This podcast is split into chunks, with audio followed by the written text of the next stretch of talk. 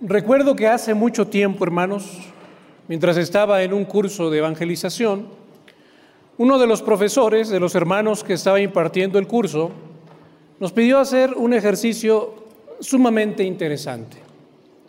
Él nos envió a la calle a caminar, solamente a caminar, no a evangelizar todavía, sino simplemente a caminar. Pero nos dio una instrucción muy específica para esa caminata. Él nos dijo, mientras caminan, mientras ustedes van caminando, vayan observando el rostro de las personas a las que ustedes van encontrando. Y cuando observen su rostro, traten de descifrar lo que ven allí. No crucen palabra con ellos. Simplemente traten de comprender por lo que ven en su rostro cómo esas personas se sienten en ese momento de su vida. Traten de entender si ellos están tristes o están enojados, si están angustiados o si por el contrario están felices y gozosos. En un principio, cuando Él nos dio esa instrucción, pues todos los que estábamos allí pensamos que estaba bromeando. Pero él dejó claro que era un ejercicio que teníamos que realizar. Y entonces salimos a la calle a hacer lo que el profesor nos mandó a hacer. El resultado, amados hermanos, fue sumamente revelador. La gran mayoría de las personas parecía estar preocupada, parecía estar enojada. Algunos rostros llegaban aún a reflejar la amargura de su alma. Otros se veían verdaderamente angustiados. Pocas son las personas a las que encontramos que hubiéramos visto con un rostro lleno de alegría o lleno de gozo. La pregunta es, ¿por qué es así? Yo estoy seguro, hermanos, de que cada una de esas personas tenía algún problema en particular. Y muy probablemente muchos de ellos estaban atravesando por problemas sumamente graves. Pero la verdad es que si nosotros lo pensamos bien, y sin afán, hermanos, de minimizar los problemas que puede tener una persona, nosotros podríamos decir que lo que lleva al ser humano a hundirse en su propia miseria no es otra cosa más que la falta de esperanza. La falta de esperanza. Para muchos esa falta de esperanza trae también consigo falta de sentido a esta vida. Yo me levanto todos los días y trabajo y hago este esfuerzo para traer algo, para, para comer a mi casa, pero eso es todo lo que hay.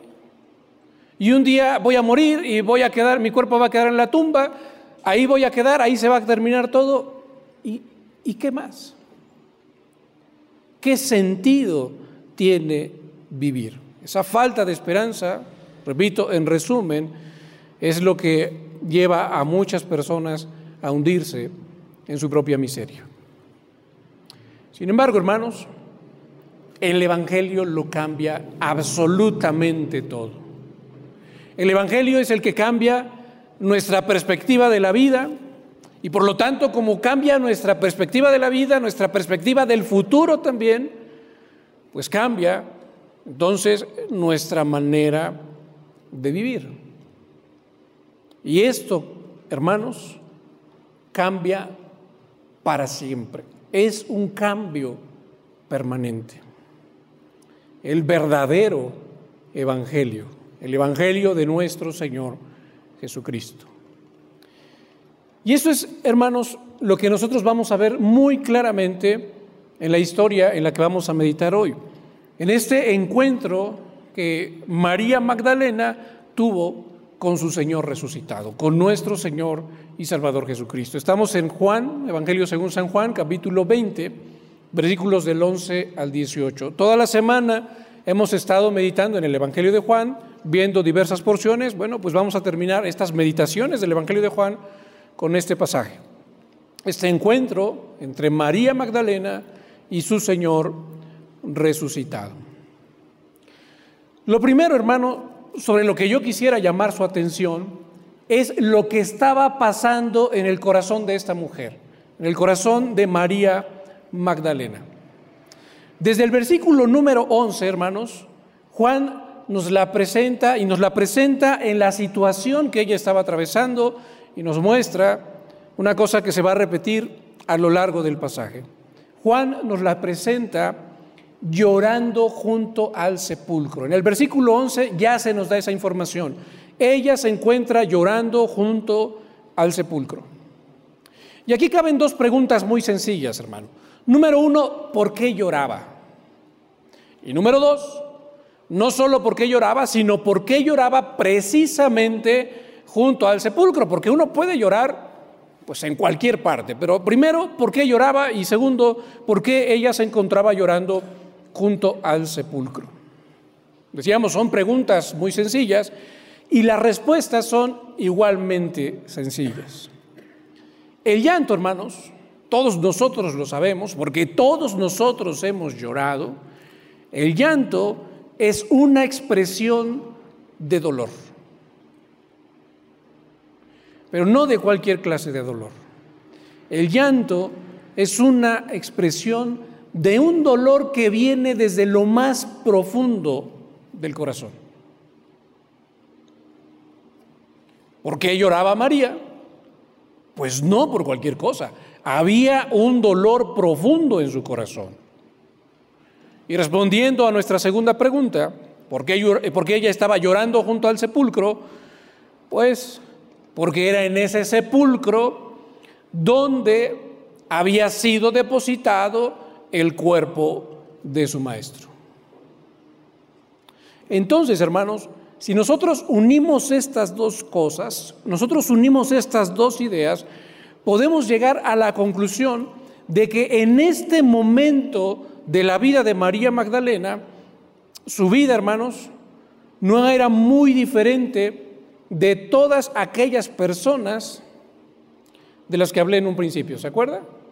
Que salimos a caminar y que nuestra tarea era poner atención a su rostro, y tratar de entender cómo se sentían, cómo estaban viviendo esas personas.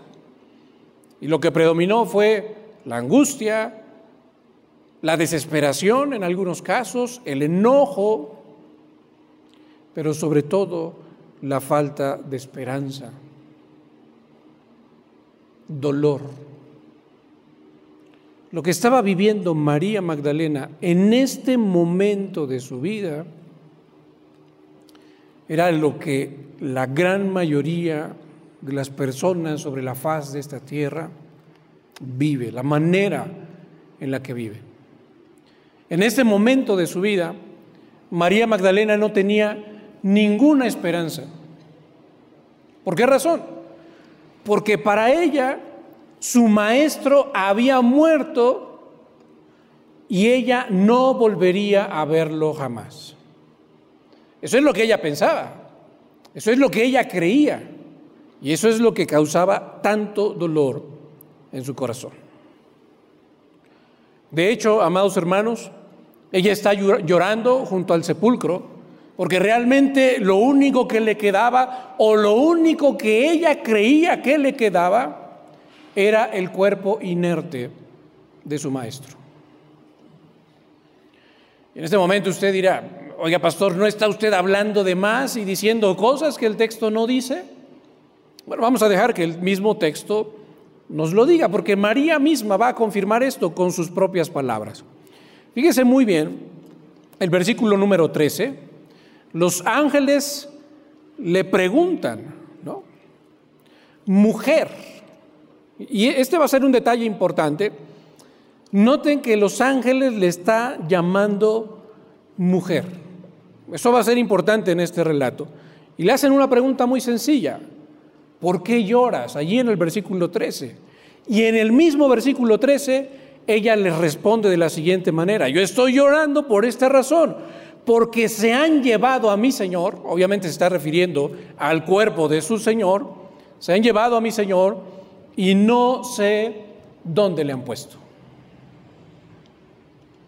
Si esto no es suficiente, hermanos, para confirmar lo que hemos dicho, vamos un poco más adelante en el texto y vea lo que dice el versículo 15. En el versículo 15, nuestro Señor Jesucristo le hace la misma pregunta. De hecho, le llama de la misma manera. No le llama por su nombre, le llama mujer. De nuevo le dice entonces en el versículo 15, ahora Jesús, ella todavía no sabe que Él es Jesús, le dice, mujer, ¿por qué lloras? ¿A quién buscas? Y María, pensando que es eh, el hortelano, le dice en el mismo versículo, en el versículo 15, Señor, si tú lo has llevado, si tú te has llevado el cuerpo de mi maestro, dime dónde lo has puesto y yo lo llevaré. María nos está confirmando con sus propias palabras lo que había en su corazón. Y en su corazón todavía no había esperanza. Hasta este momento, lo dijimos ya, para María lo único que le quedaba era el cuerpo sin vida de su maestro. Y eso le causaba un sufrimiento muy, muy grande en lo profundo de su corazón. Ella no tenía esperanza. Su esperanza había muerto con su maestro. Sin embargo, hay algo muy importante, amados hermanos, en este relato. Nuestro Señor Jesucristo no quiso dejarla con ese profundo dolor en su corazón.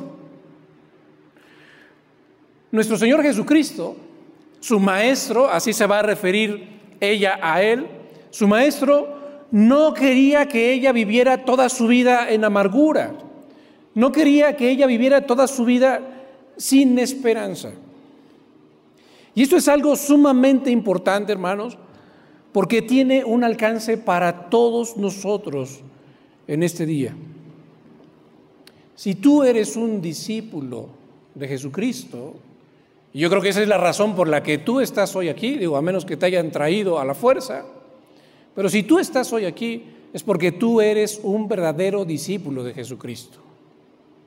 Y tienes que saber eso. Tu Señor, tu maestro no quiere que tú camines en este mundo, que tú andes en este mundo sin esperanza en tu corazón. Él no quiere que tú vivas con tristeza y amargura como si no hubiera esperanza, como si Él se hubiera quedado en una tumba. Y de nuevo aquí usted podría decir, ¿Y por qué está diciendo eso, pastor? ¿Eso dónde lo dice en el pasaje? Bueno, veamos lo que dice el versículo 16. El versículo 16 nos va a mostrar una escena preciosa, una escena maravillosa. Hasta este momento, tanto los ángeles como Jesús se han dirigido a ella llamándole mujer y preguntándole, ¿por qué lloras? Bueno, Jesús ha hecho una pregunta más y le dice, ¿a quién estás buscando? ¿Qué es lo que estás buscando? Pero en el verso 16 la situación cambia. Y cambia por un detalle, hermanos, por un detalle que podría parecer a muchos insignificante. ¿Cuál es ese detalle? ¿Cómo le habla ahora Jesús?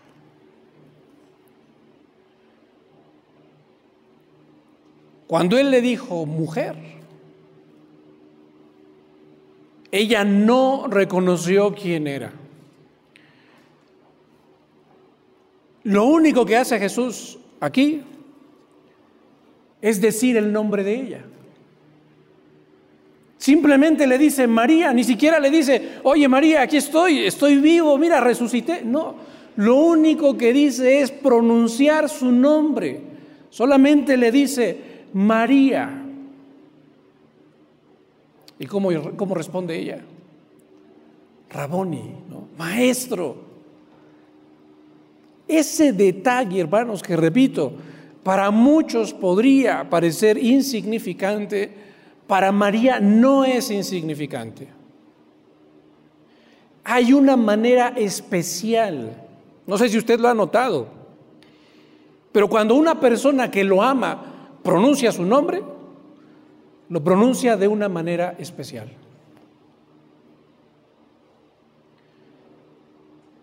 María no solo está escuchando su nombre, María está escuchando su nombre, pero está escuchando su nombre saliendo de los labios de su maestro. Y eso es algo que ella había escuchado en muchísimas ocasiones. Un sonido precioso un sonido sumamente dulce el que ella escuchó, el que llegó a sus oídos, y entonces ahí reaccionó, supo quién le estaba hablando, y entonces con mucho gozo en su corazón, ella le responde, Raboni.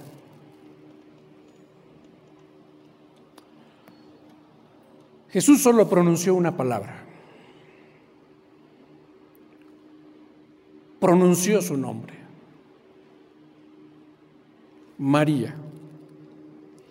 Pero en realidad, amados hermanos, lo que nuestro Señor Jesucristo está haciendo es mucho más precioso, mucho más poderoso, mucho más importante que las palabras. ¿Por qué? Porque si usted lo recuerda, María no paraba de llorar. Y no paraba de llorar porque para ella su maestro estaba muerto. Pero ahora que ha escuchado esa voz, que ha escuchado su nombre saliendo de aquellos labios nuevamente, ahora que ella lo tiene frente a frente con vida, ¿qué es lo que sucede, hermanos? Con todo ese dolor que había en lo más profundo de su corazón. ¿Dónde queda? Diríamos nosotros, o dirían los que no conocen el Evangelio, desapareció como por arte de magia. Era un dolor muy profundo y si usted ha sentido un dolor profundo en su corazón, usted sabe que el dolor profundo del corazón no desaparece como por arte de magia. Pero aquí sí sucedió así. Solamente que no era magia. ¿Qué era? Lo que nuestro Señor Jesucristo estaba haciendo no solo era pronunciar una palabra, sino que estaba mostrando, estaba dando evidencia al presentarse con vida delante de esta mujer, estaba dando evidencia y mostrándole con toda claridad que había esperanza. Ahora, la escritura no nos dice mucho, hermanos, acerca de cómo cambió el rostro de María, pero yo creo que usted se lo puede imaginar.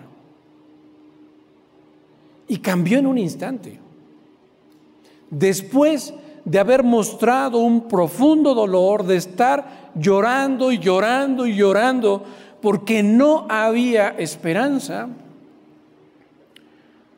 al haber escuchado su nombre de los labios de su maestro, pues ahora todo ese llanto y dolor, podemos imaginarnos nosotros, se convirtió en una preciosa y gran sonrisa. Cambió de un instante a otro. Y diríamos nosotros que todo aquel dolor por la resurrección de su maestro se convirtió en qué? Se convirtió en gozo.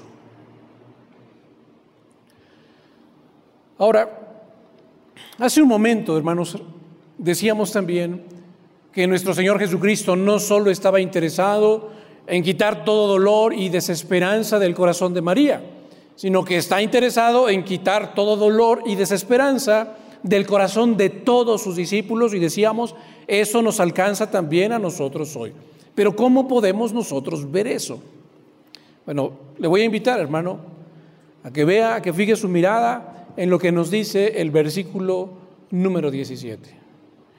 Porque en el versículo número 17 se nos muestra ese interés que tiene nuestro Señor Jesucristo y de manera deliberada envía a María con un mensaje para sus discípulos. Jesús le dice, no me toques porque aún no he subido a mi Padre. A ver si después podemos explicar a qué se refiere eso. Por el momento no queremos desviarnos. Y después le da esta instrucción. Mas ve a mis hermanos y diles, subo a mi Padre y a vuestro Padre, a mi Dios y a vuestro Dios. Es el mensaje con el que Jesús, el Maestro resucitado, está enviando a María. Es el mensaje que debe llevar a los discípulos. ¿Por qué? ¿Por qué era tan importante que María llevara este mensaje? Nuestro Señor Jesucristo, hermanos, sabe que no solo se trata de María, sino que también los demás discípulos se encontraban en la misma situación, con un corazón lleno de dolor. Probablemente Pedro y Juan no, porque como escuchábamos esta mañana, pues ellos habían llegado ahí, ya no habían encontrado el cuerpo, y en ese momento creyeron, creyeron en todo lo que, lo que el Señor les había dicho y lo que las mismas escrituras decían, aunque no vieron a Jesús resucitado, ellos tenían un poco más de esperanza en su corazón que el resto de los discípulos que no sabían lo que estaba pasando.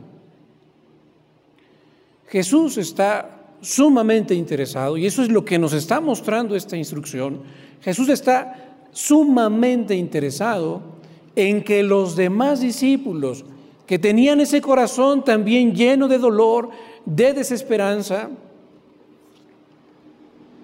eso fuera quitado de su corazón, como fue quitado del corazón de María, y ahora tuvieran un corazón lleno de gozo. Ahora, analicemos brevemente, hermanos, el mensaje, porque es un mensaje muy poderoso y muy profundo. En pocas palabras, pero en verdad poderoso y profundo. ¿Qué es lo que quiere decir ese mensaje? Subo a mi Padre y a vuestro Padre, a mi Dios y a vuestro Dios. ¿Qué es lo que quiere decir ese precioso mensaje? Para comprender esto, hermano, Quisiera yo recordarle solo algunos pasajes de la Escritura, no todos, solo algunos pasajes de la Escritura que nos hablan acerca de cómo era la relación entre Dios y los hombres.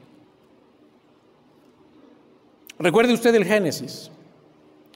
Después de la caída, lo primero que hacen Adán y Eva es cubrirse el uno del otro, pero cuando Dios llega al huerto, ¿recuerda usted lo que hacen?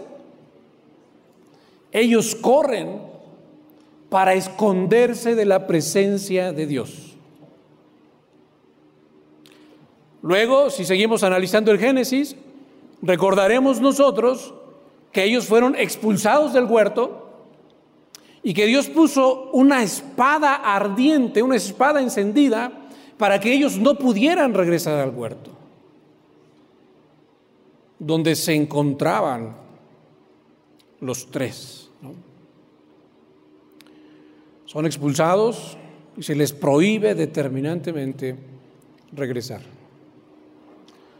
Si seguimos recorriendo la escritura y recordamos el éxodo, pues recordamos también que el pueblo de Dios no podía ni siquiera acercarse al monte donde estaba la presencia de Dios. Y si seguimos avanzando en la escritura, recordaremos también el velo del templo, primero del tabernáculo y después del templo. Un velo que separaba el lugar santo del lugar santísimo. En el lugar santísimo se encontraba la presencia de Dios. Pero nadie más que el sumo sacerdote podía entrar allí una vez al año. Esa era la relación que existía entre Dios y el hombre. Pero ¿qué fue lo que pasó con el sacrificio de Cristo en la cruz? Solo por poner un ejemplo y de las cosas que hemos estado estudiando esta semana, ese velo que dividía el lugar santo del lugar santísimo se partió por la mitad, dando a entender que ya no había absolutamente nada que nos impidiera estar en plena comunión con nuestro Creador.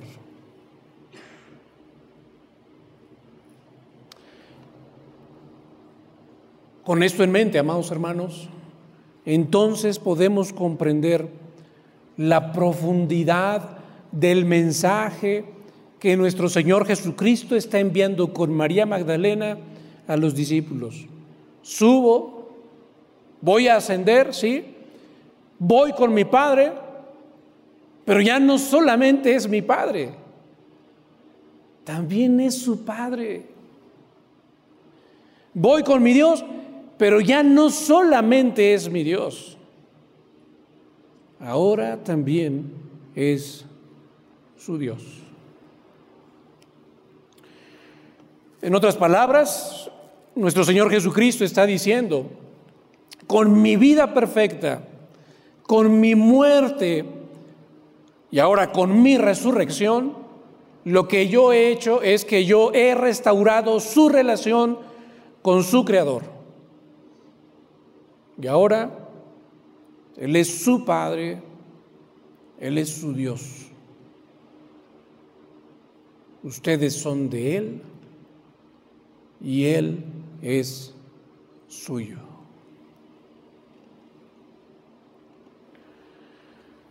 Frente a todas estas cosas, amado hermano, ¿qué es lo que puede decir usted como cristiano? ¿Puede usted, como lo decíamos en un principio con ese ejemplo que di, como el resto de las personas, ¿puede usted vivir con amargura y resentimiento en su corazón? ¿Debería usted estar viviendo así? ¿Debería usted estar viviendo sin esperanza como si todo, realmente todo estuviera perdido? Amado hermano, si usted está viviendo así, Usted está en un completo error. Usted no ha comprendido la profundidad del Evangelio.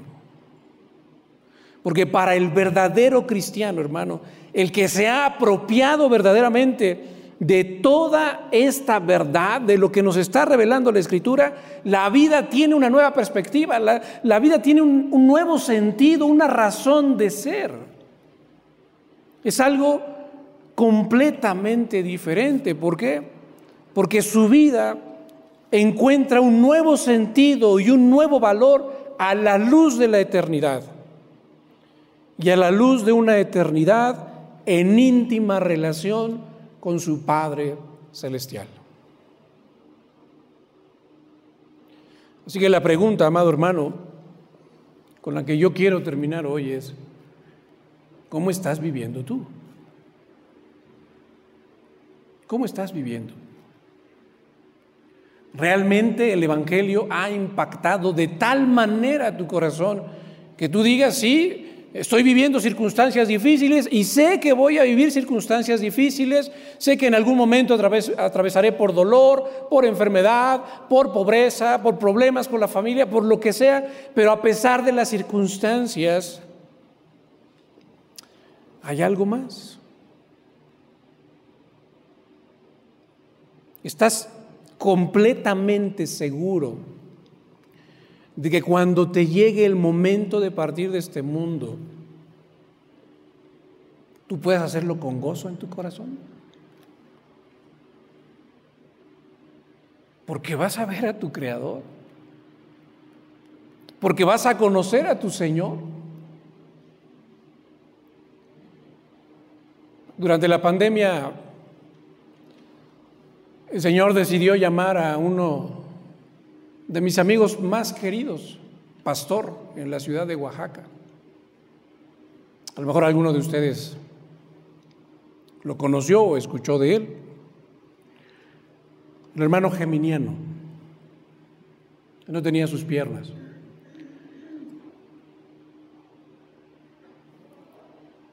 Teníamos un amigo en común, que a lo mejor ustedes también lo conocen, nuestro hermano Eduardo de la Rosa. Y platicando con, con nuestro hermano Eduardo, cuando partió nuestro hermano Geminiano, pues ambos, ustedes saben esa mezcla que hay a veces en el corazón de tristeza, ¿no? Pero al mismo tiempo gozo porque sabemos que hay esperanza, pero dolor también en el corazón. Pero mi hermano Eduardo me, compartió unas palabras que el hermano Geminiano le compartió en su momento. Él le decía, el día que yo me muera, lo primero que yo voy a hacer llegando al cielo es correr a abrazar a mi Señor. Él sabía que iba a ser completamente restaurado que si en esta tierra no tenía piernas, allá sí las tendría, y las iba a aprovechar desde el primer instante corriendo a abrazar a su Señor. El Señor lo llamó en este tiempo y Él está abrazando a su Señor. Una perspectiva diferente de la vida, hermanos, y una perspectiva diferente de la muerte. Eso es lo que nuestro Señor Jesucristo nos vino a dar. Una plena comunión con nuestro Creador. Por eso la pregunta, hermano, que yo te hago, que se quede en lo profundo de tu corazón, que se quede allí a lo largo de tu vida, hermano, siempre tienes que estarte preguntando, ¿cómo estoy viviendo? ¿Estoy viviendo realmente en el poder del Evangelio? ¿O estoy viviendo como si la muerte hubiera derrotado a mi Señor?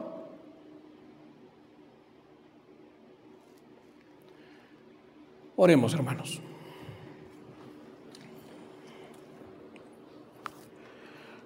Te agradecemos, Dios eterno, por tu palabra preciosa, Señor. Tú nos has mostrado la vida de una mujer que amó a tu Hijo Jesucristo con todo su corazón, que como todos nosotros recibió muchísimas bendiciones de parte de Él.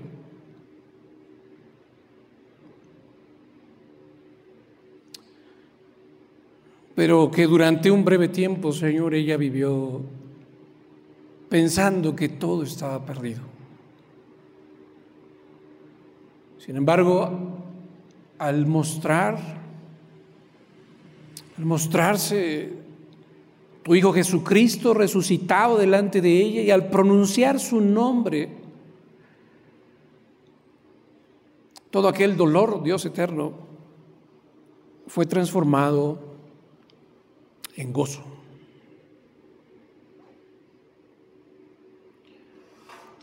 Lo que nosotros queremos suplicarte en esta tarde, Señor, es que tú hagas esta misma obra en nuestro corazón. Porque entendemos que muchos, Señor, muchos de los que están aquí hoy,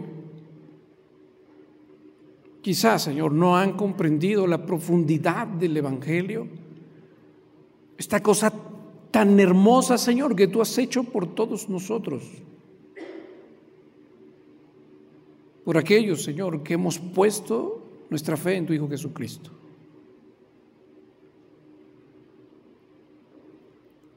obra de tal manera en nuestro corazón, como obraste en el corazón de esta mujer, como obraste en el corazón de tus discípulos, para que ellos pudieran vivir en este mundo, caminando con la frente en alto, no derrotados, no abatidos, no desamparados, Señor,